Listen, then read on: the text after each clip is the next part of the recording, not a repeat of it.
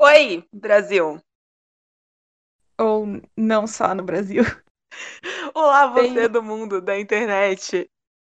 Sejam bem-vindos ao primeiro episódio do podcast Cadelinhas da Indústria Cultural. O podcast mais caótico sobre cultura pop do país. Quiçá do mundo. Ahn, eu sou a Cris Guerra E eu sou a Vicky Viski. e este é o Cadelinhas da Indústria Cultural.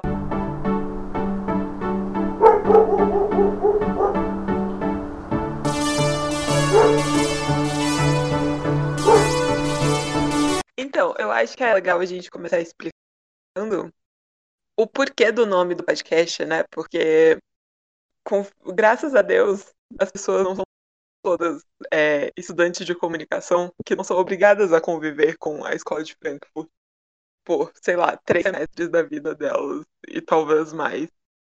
Então, nem todo mundo tem esse conhecimento na cabeça. Sim, a gente escolheu o nome Indústria Cultural por causa da Escola de Frankfurt, que é um conceito que foi criado pelos sociólogos alemães Theodor Adorno e Max Horkheimer. A gente escolheu esse termo porque ele é muito importante e ele também é muito pre- presente na, nos estudos de comunicação. E daí soava bonito chamar de indústria cultural. de, de cadelinhas da indústria cultural. Mas então, é, a primeira vez que eles falam sobre indústria cultural é num livro chamado Dialética do Esclarecimento. Caralho, Dialética do Esclarecimento, ah, de 1944. E tem um capítulo desse livro que chama Indústria Cultural. Iluminação como engano em massa, que é muito dramático, como vocês podem ver. Ah, e esse conceito eu acho importante a gente falar sobre a escola de Frankfurt em si, que ela é uma escola muito crítica a meios de comunicação de massa no geral. E eles basicamente odeiam tu- tudo. Por isso que a gente odeia eles, inclusive. Ah, mas aí eles falam muito sobre como a comunicação é usada para controlar e para manipular mesmo as massas e deixar a gente menos crítico, a gente, tipo, povo do mundo. Ah, e aí, quando a gente fala de indústria cultural, é legal a gente pensar em- no processo de industrialização, que é meio que o oposto do processo artesanal que acontece. Então, pensando em um processo artesanal de criação de sanduíche, por exemplo, a pessoa vai e ela faz um sanduíche específico para a pessoa que pediu. Então, tipo, se você não come carne, ela não co- coloca carne. Se você não come tomate, ela não coloca tomate. E aí faz um sanduíche especializado para você. Quando rola um processo de industrialização dessa da fazeção de sanduíche, eu não sei se isso é uma palavra, enfim, da produção de sanduíches, rola o quê? Rola uma padronização de como esse sanduíche vai acontecer e ele fica menos maleável, digamos assim. Então, por exemplo, se você for em um McDonald's de qualquer lugar do Brasil e pedir um Big Mac, ele vai ter sempre, tipo, dois hambúrgueres, alface, queijo, molho especial, cebola e picles, um pão com gergelim, certo? Então, todos os Big Macs são, em essência, iguais, porque ele foi industrializado e ele é um produto industrial. Ok, são pessoas que fazem, mas elas fazem numa lógica industrial de que, tipo, todos têm que ser iguais. E isso afeta na qualidade desse produto. Não da qualidade, mas ele se torna menos individual. Então, quando a gente pensa em indústria cultural, é exatamente isso que acontece, só que com produtos culturais. Então, eles são esvaziados e padronizados e homogeneizados para caber nessa lógica capitalista. É, nesse caso, nesse seu exemplo, ainda tem como você chegar lá e falar assim: eu não quero picles no meu Big Mac. tem picles no Big Mac. Acho que tem picles no Big Mac. Tem. Mas, tipo, se você for pegar um sanduíche que tá pronto numa prateleira do supermercado, e daí ele tá lá, e você pega ele e leva pra casa, daí ele já tá totalmente padronizado e chegado a um nível. Mas tem o fato de que você pode comprar o mesmo lanche em todos os lugares do Brasil e do mundo, praticamente. O Big Mac, Sim. que vai ser a mesma coisa. Sim, sim. E- Então rola essa. Realmente, eu tinha esquecido que as pessoas personalizam o lanche delas. Mas enfim, vocês entenderam mais ou menos o, o que eu quis dizer. Então, isso acontece, por exemplo, na moda, que ao invés de você com- mandar fazer suas próprias roupas, por exemplo, você vai numa C&A da vida e você vai numa loja e eles têm lá modelos de roupas em alguns tamanhos. E aí você escolhe ali o que mais cabe, mas dentro desse processo industrializado, e desse processo é, mecanizado mesmo. Então você não. Você tem escolha, mas você tem uma escolha limitada e essa escolha já foi feita antes para você. E é Sim, e daí- mais ou menos. Pode falar, Vicky. Daí tem todo um padrão pré-definido para esse consumo. E daí é isso que eles vão destacar também na questão da produção cultural. Só que essa análise, ela também vai ser uma análise que ela tem falhas, apesar dela ser importante por pensar a cultura dentro da lógica capitalista, porque ela vai apresentar uma visão que ela é muito dicotômica entre a cultura superior, que eles vão falar da arte clássica como sendo a arte que é autêntica, e a cultura inferior, que seria a cultura de massas, que eles vão falar que é horrível, 100% horrível, e reclamar de absolutamente tudo. E é por isso que a gente odeia a escola de. Ah, Sim. Mas eu acho isso muito doido que eles falam sobre cultura superior e cultura inferior e eles super excluem a possibilidade de uma cultura popular, né? E eu acho que é essa parte que eu mais fico brava com, com, com o pensamento dos frankfurtianos, porque eles exclu- excluem completamente manifestações culturais que são importantes mas que não são dessa cultura superior, que são essa que é essa cultura erudita que eles falam. Então, tipo, para eles, como a Vicky disse, é tudo muito preto no branco e tudo muito dicotômico. E aí eles perdem um pouco a análise das nuances de manifestações culturais que ainda não foram cooptadas pelo capitalismo, e que expressam muito a identidade de uma população e de um grupo como como sociedade mesmo. E eu acho que Então- mesmo das... Pode falar.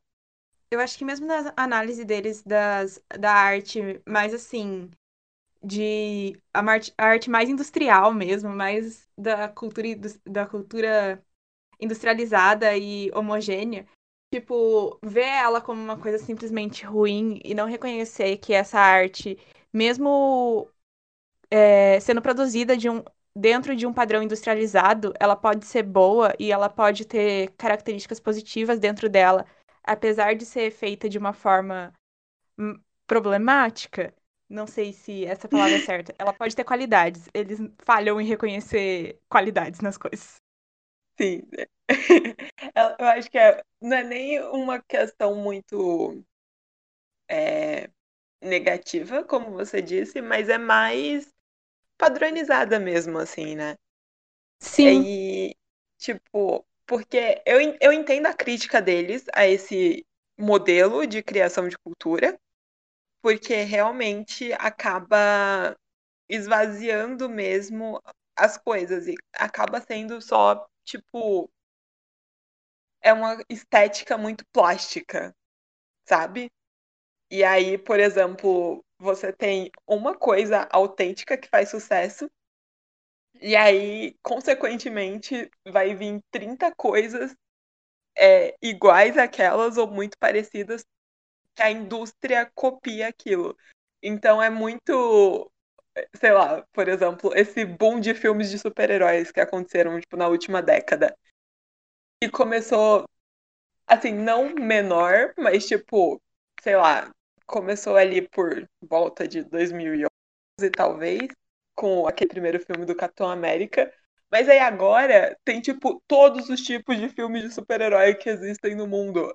E aí, tipo, tem super-herói alien, aí tem super-herói. É... Não sei. Eu não acompanho filmes de super-herói. Mas, tipo, tem, saem, tipo, 30 filmes de super-herói por ano, sabe? Assim, e tem filmes de super-herói programados até 2032. E é isso. Então, eu amo eu... quando as coisas que eu gosto. Ai, desculpa, amiga. Eu amo Pode quando falar. as coisas que eu gosto dão certo, porque daí sai 50 coisas iguais, uma coisa que eu gostei, e eu amo assistir 50 coisas iguais a uma coisa que eu gostei. É a mesma coisa. Você assiste, tipo, o mesmo filme com três atores diferentes. Assim. Sim. Então, essa assim. é uma assim. coisa que, que os frankfurtianos criticam. Eles falam assim, uma porcaria, odiei. Filme bom é o quê? Filmes esquisitos do leste europeu que tem enquadramentos tortos e grandes planos de paisagem. É isso que os frankfurtianos gostam. Não que eu não goste de filmes do leste europeu com enquadramentos tortos, mas eu gosto de assistir a mesma coisa que eu gostei várias vezes. Terminar uma coisa que eu gostei e procurar coisas iguais e continuar assistindo, porque é reconfortante. Enfim. Eu entendo, eu não julgo. Eu assisto, tipo, literalmente a mesma coisa, no caso. Então, assim, eu assisto exatamente o mesmo. tipo, acabei, volta de novo, começa. Ótimo, show. Eu com 15 ah. anos, depois de assistir Crepúsculo pela primeira vez. É isso. Nossa, eu li Crepúsculo umas 35 vezes. Eu tenho essa história tatuada na minha cabeça. Porque eu terminava, aí eu lia, tipo, todos, aí eu voltava pro primeiro. Porque é esse tipo de pessoa que eu sou. É, no caso, eu só assisti o, o primeiro filme em looping e depois ficou com Deus. Dois tipos de pessoa no mundo, olha só. O uh, que mais que a gente pode falar sobre a indústria cultural, Vicky? Eu acho que tá bom e a gente pode passar para apresentar o que esperar do podcast de verdade. Aliás, eu acho. Peraí, eu tenho mais uma coisa para dizer, porque eu sou uma grande palestrinha e eu não calo a boca nunca na minha vida. Uh, mas, então, como a Vicky disse antes, essa análise frankfurtiana é muito importante para pensar isso, né? Mas aí eles é, ignoram o que é cultura de massa e eles não veem essa qualidade na cultura de massa. Mas aí, o que, que aconteceu? A gente vê qualidade na cultura de massa, como você provavelmente já reparou. E a gente é grandes apreciadoras desse como que chama isso? Enfim, desse modo de universo. Produção. Desse modo de produção. Não do modo de produção exatamente, mas das coisas que ele produz.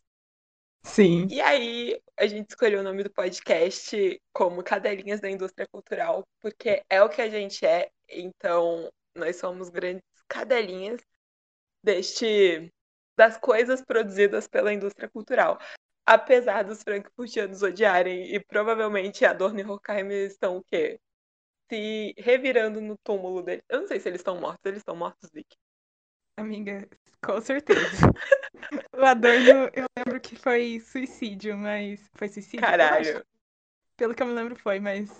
Eu lembro Rest pra vocês contarem quando explicam Adorno. isso. Mas, assim. Nos seus possíveis túmulos. Enfim, nos seus hipotéticos túmulos, porque eles provavelmente odeiam a gente. Mas é isso. Acontece, a vida é assim. Agora a gente pode explicar um pouquinho da estrutura do nosso podcast, né? Para as pessoas entenderem o que esperar desta empreitada caótica que estamos nos propondo aqui. Sim, é, os podcasts, eles vão ser organizados com um bloco inicial, que a gente vai chamar de carteiro. Os episódios. Os episódios. Não os podcasts, é um, um podcast só. eu nem notei que eu falei podcast. Enfim. É... E daí, esse bloco inicial chamado carteiro, ele vai ser uma parte do podcast para falar sobre os comentários que vocês podem fazer nas publicações, respostas e e-mails que vocês podem enviar pra gente. E a gente vai ler daí seus e-mails aqui, se eles não forem muito longos, ou comentar sobre eles. Sim. Uh, daí a gente vai ter um bloco meio central, que foi mais ou menos isso que a gente acabou de fazer explicando a indústria cultural. Então, vai ser mais ou menos isso, só que com temas diferenciados. Uh, e aí a gente vai terminar daqui a pouco, inclusive, uh, o biscoitos e ou patadas, que são que a gente vai comentar é, produtos da indústria cultural que a gente consumiu nesse mês. E aí a gente vai dar biscoito para eles, caso a gente goste muito, ou patadas, caso a gente tenha odiado, o que é possível que aconteça também. Um... É, a gente escolheu esses nomes por causa de cachorros, já que somos cadelinhas da indústria cultural. Então... Porque somos temáticas muito temáticas. A gente leva a estética a sério, a ponto de ter dado esses nomes que vocês podem achar ridículos para os blocos. Mas eu acho que é um ridículo fofinho. Eu sou muito apegada no biscoito ou patada, porque eu amo dar biscoito para as coisas e eu gosto de dar patadas também, então eu me senti muito representada por ele. Eu também acho que são bons nomes. E o carteiro, caso vocês não tenham entendido, é porque carteiros e cachorros têm uma relação intensa e complicada às vezes, ou muito boa às vezes também. Não fica aí essa relação dicotômica, igual a gente tem com a indústria cultural. Sim. E a periodicidade uh... do podcast vai ser mensal. Isso, é importante falar isso. A gente vai fazer um episódio por mês. E sai e... toda segunda toda primeira segunda do mês. Qual segunda que ficou? A primeira segunda do mês? Eu acho que é a primeira segunda do mês. É, é a primeira segunda do mês, amiga. E aí, esse episódio tá saindo agora no dia 4. E aí, o próximo vai ser na primeira segunda de fevereiro, que só Deus sabe quando é, porque eu não sei. É, eu acho que é dia 1. Eu abri aqui. É dia 1. Olha, olha só, incrível. Começar o mês ouvindo o quê? Cadelinhas da indústria cultural. Que incrível. O aniversário do Harry Styles da minha mãe. Parabéns! A gente pode fazer um parabéns para celebridades que fazem aniversário no mês e a gente gosta. Faz aniversário em janeiro, inclusive. Tudo, minha. Começaríamos já com um parabéns. Sim. E agora, eu acho que vamos pro Biscoitos ou Patadas. Esse episódio, ele provavelmente vai ser um pouco mais curto do que os próximos, porque... Apresentação. É. E para vocês entenderem, para vocês verem se vocês gostam da voz da gente e tudo mais. Uh, então, Vicky, quais são seus biscoitos e patadas deste mês? Eu vou dar biscoitos pro Problema de Três Corpos, que eu li, é um livro de ficção e eu esqueci, eu não sei como fala o nome do autor, e eu esqueci o nome do autor também. No caso, eu estou vendo aqui nesse momento. Ao vivo. Ao vivo. É Cixin Liu. Eu não sei se é assim que fala. É. Assim, procure. Mas é muito O problema dos três corpos é, é esse o conceito. Eu é acho é muito... que, eu, que a gente pode fazer tipo uma thread no Twitter ou um post no Instagram falando das coisas que a gente comentou no episódio. Sim. Então... Como o terceiro post. É. então, Biscoitos e Patadas também vai estar nas nossas redes sociais, arroba cadelinhascast, no Twitter e no Instagram. Sigam a gente, caso vocês queiram. Caso vocês não queiram, também não precisa. Ninguém é obrigado a nada nesse país. Sim. Uh... então, do que, que fala esse livro, Vicky? Então, eu não sei o quanto é da spoiler contar direito sobre o que ele fala, mas tem um monte de cientista morrendo. Eu não lembro a sinopse. eu não lembro o que tinha de informação na sinopse e o que eu só descobri depois. Entendo. Mas Tem um monte de cientista morrendo. E tem aliens. Talvez falar que tem aliens seja um spoiler, mas assim. Aliens. Foda-se. Problema de vocês. E é na Acho- China. É um livro de um escritor chinês de ficção científica. Ficção científica, eu Se diria. porque tem alien, é ficção científica. Aquelas, né? Critérios. Ficção, ficção científica. Alien. É, eu falo meus outros também? Fala, Daí você fala todos os seus biscoitos. Só, só, só Ok. tem esse biscoito esse mês? Não, tem biscoito também pro filme Soul, da Disney Pixar. Que Eu não vi é ainda, eu bom. quero muito. Amiga, vale muito a pena. E biscoitos também para pro álbum da Phoebe Bridgers, o Punisher, que eu só ouvi em dezembro, mas já tinha saído antes. Também deveria dar biscoitos pro álbum da Taylor Swift, então já que estamos aqui, pro mais novo álbum. E 2021 foi um ano, 2020, 2020 foi um ano muito marcado por álbuns da Taylor Swift. E Sim. Só teve álbum da Taylor Swift esse ano. Aquela. sim. Não ouvi nenhum, mas é isso. Amiga, muito bom.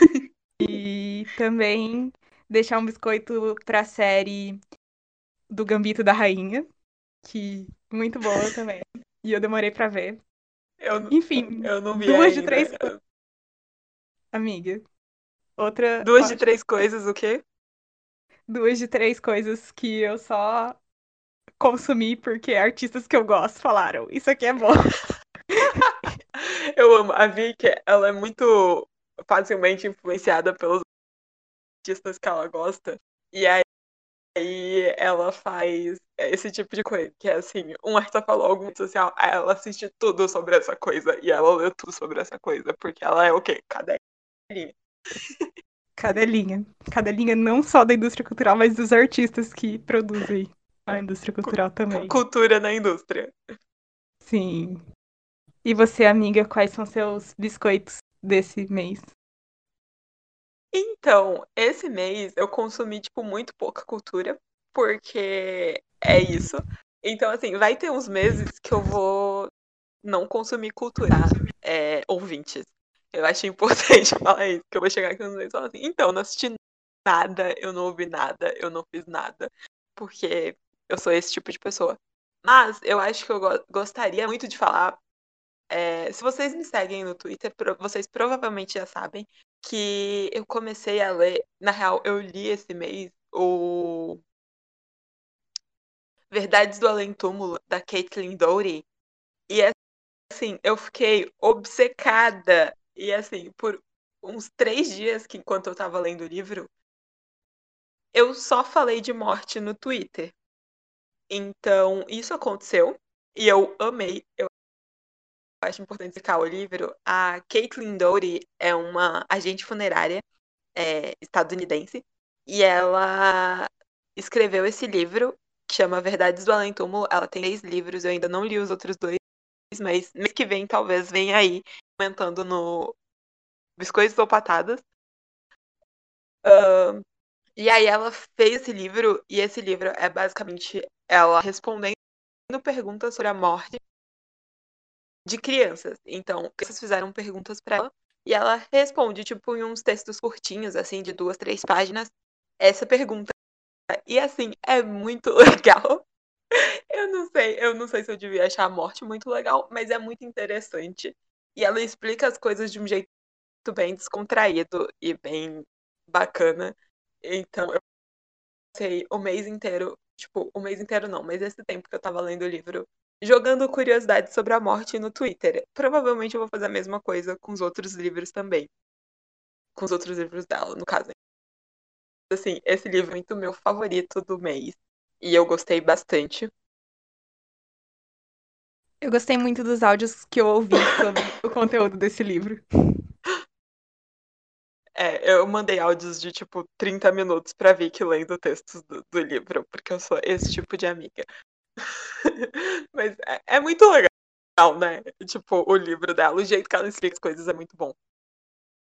Foram conteúdos muito interessantes e as perguntas eram muito criativas também, então foi tudo. Ainda pensando no hamster e na criança. Sim. Aí, pra você saber, o livro, porque é muito como real, de verdade, muito bom.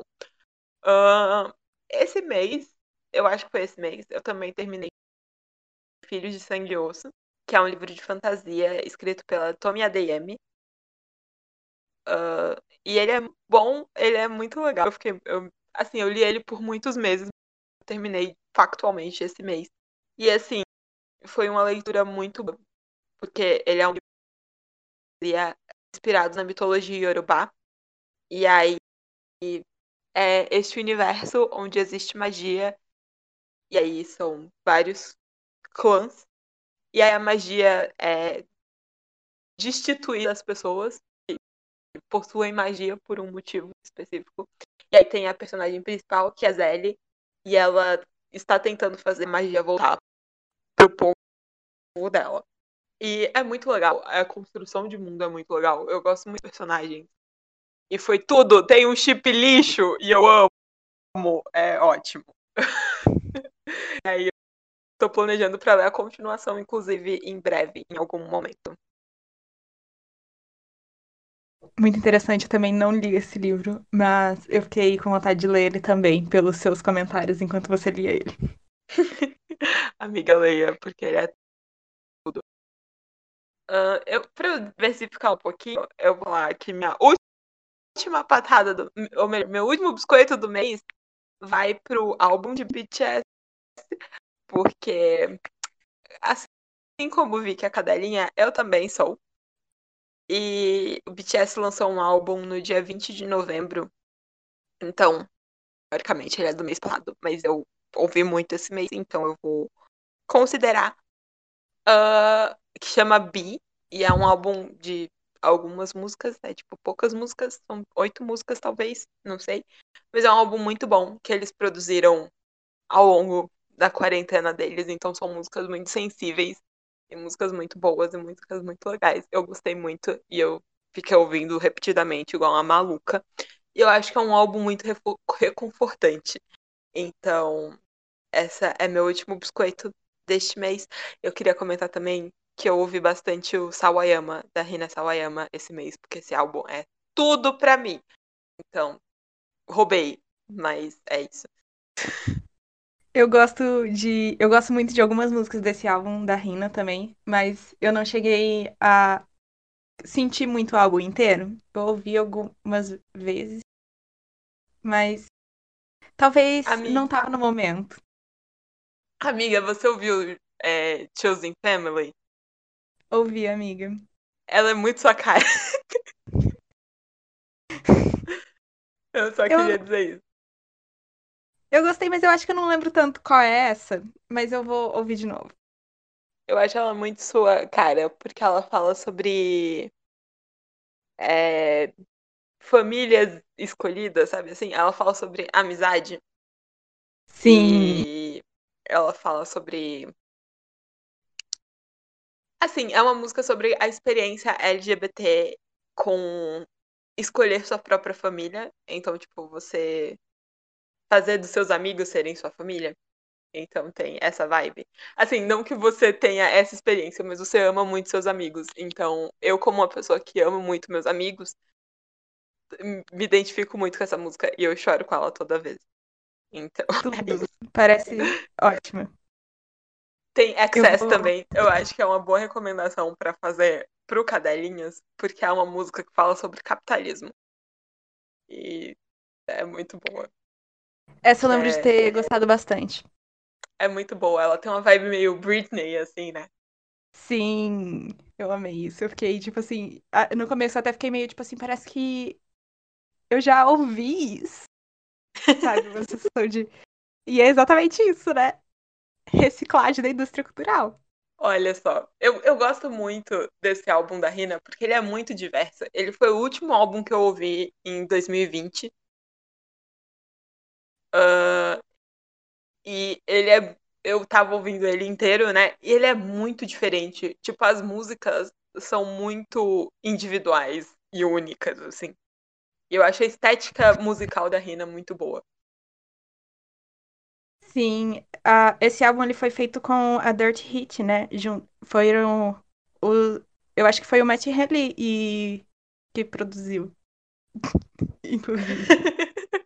Jogando o Matt, assim, na conversa casualmente. Mas sim, ele Mas eu não tenho certeza. Mas eu não tenho certeza se eles produziram esse álbum ou se eles só divulgaram esse álbum. Então, eu sei que ele foi feito em parceria com a Dirty Hit mesmo. E é muito engraçado porque tem uma música que chama STFU, que é Shut the Fuck Up. Ahn, e ela é meio que. Ela tem uma vibe meio metal, assim, que é muito legal. E muito boa. E ela é uma música sobre a experiência de mulheres asiáticas é, no mundo, basicamente. E aí ela é meio ela comentando como ela se sente quando com êxodo de campo. E aí ela tem uma vibe bem pesada, assim, de metal. E aí a Rina falou que essa foi a música que eles mandaram pra Dirty Hit pra meio que produzir o álbum, né? E fazer o álbum pela gravadora. E aí várias outras grava- gravadoras tinham recusado ela. Porque, tipo, eles tinham interesse no álbum, mas mandou essa música e as pessoas ficaram, tipo, não, não vou publicar isso. E aí a Dirty Hit foi, tipo, uma das. acho que foi a única que.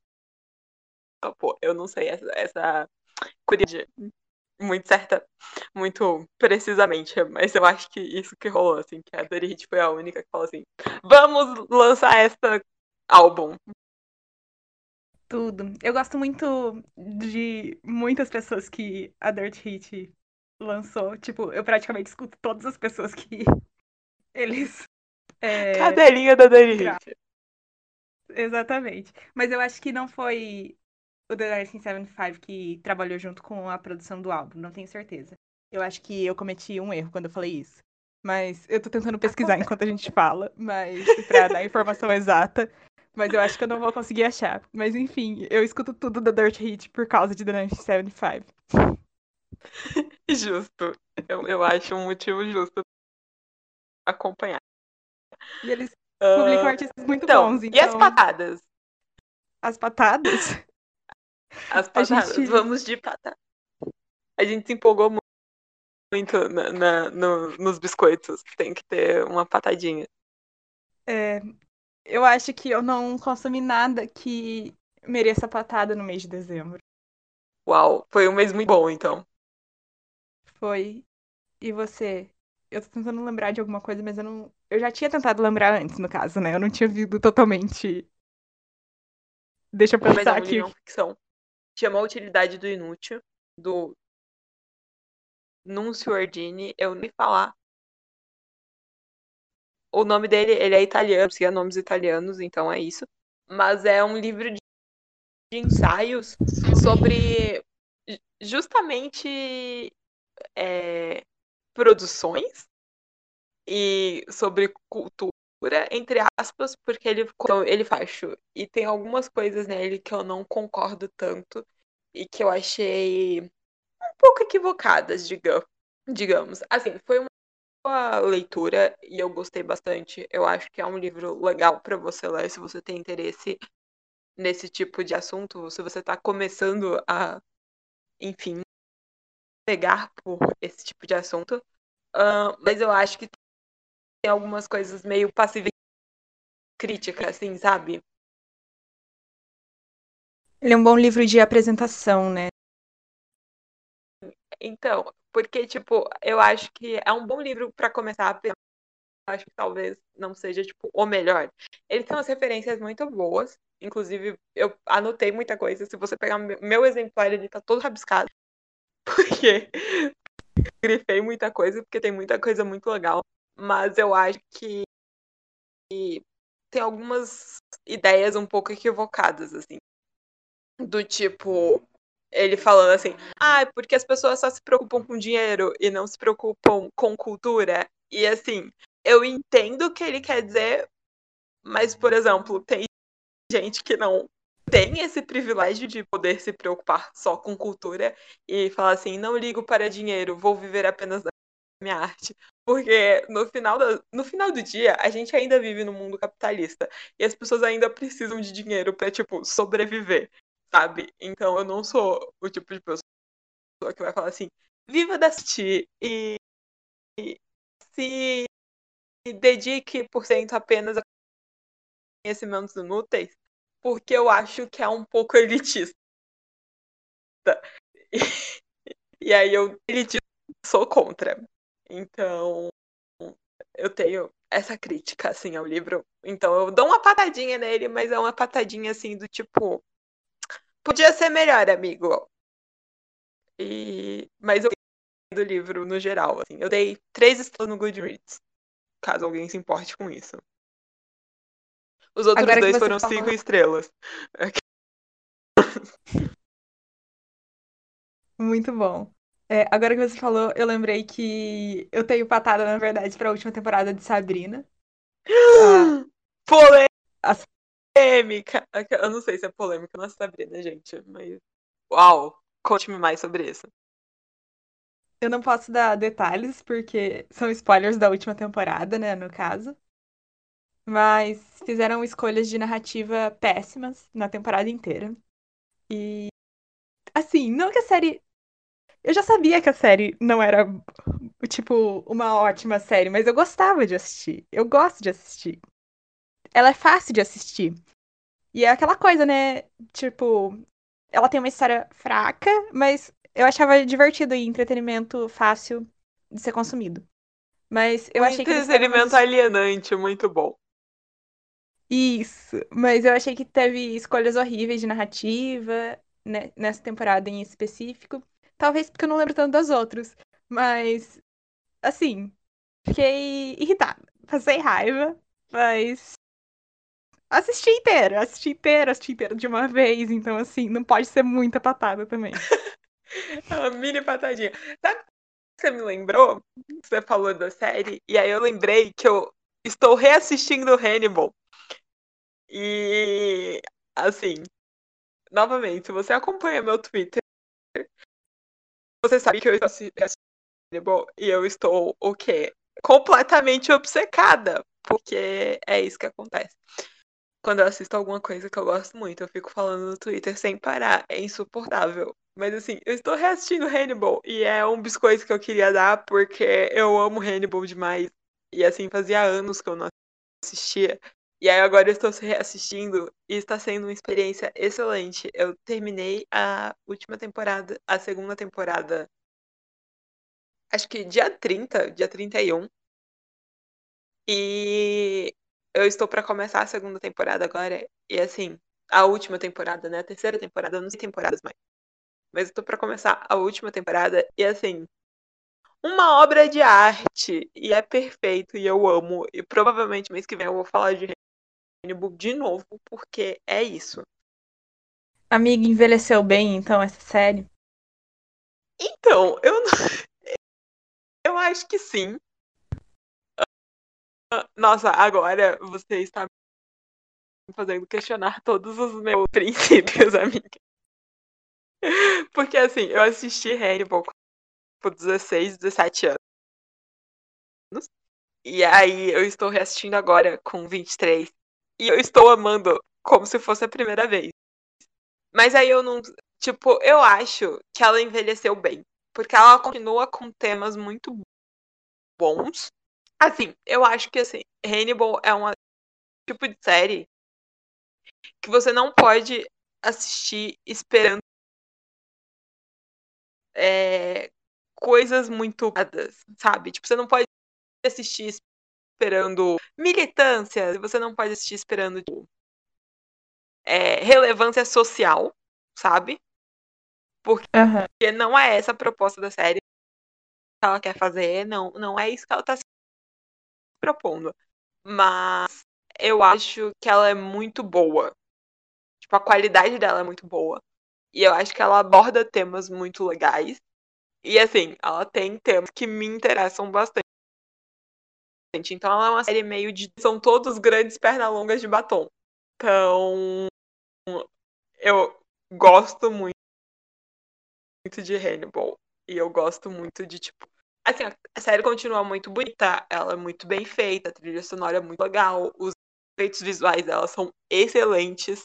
Então, tipo, nos aspectos técnicos todos, envelheceu muito bem. E eu acho que nos temas também, embora ela não seja uma série de relevância social, ela é uma série que é feita para ser artística, né? Eu acho. Então, no que ela se propõe, ela continua muito boa. É, é esse o meu review. Então, é isso. Então, esse foi o primeiro Cadelinhas e, Cadelinhas Patadas, olha só. É, biscoitos e patadas.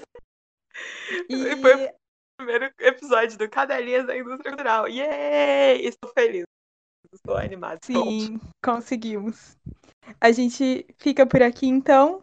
Até mês que vem com outro episódio e nas redes sociais a provavelmente qualquer momento. a qualquer momento.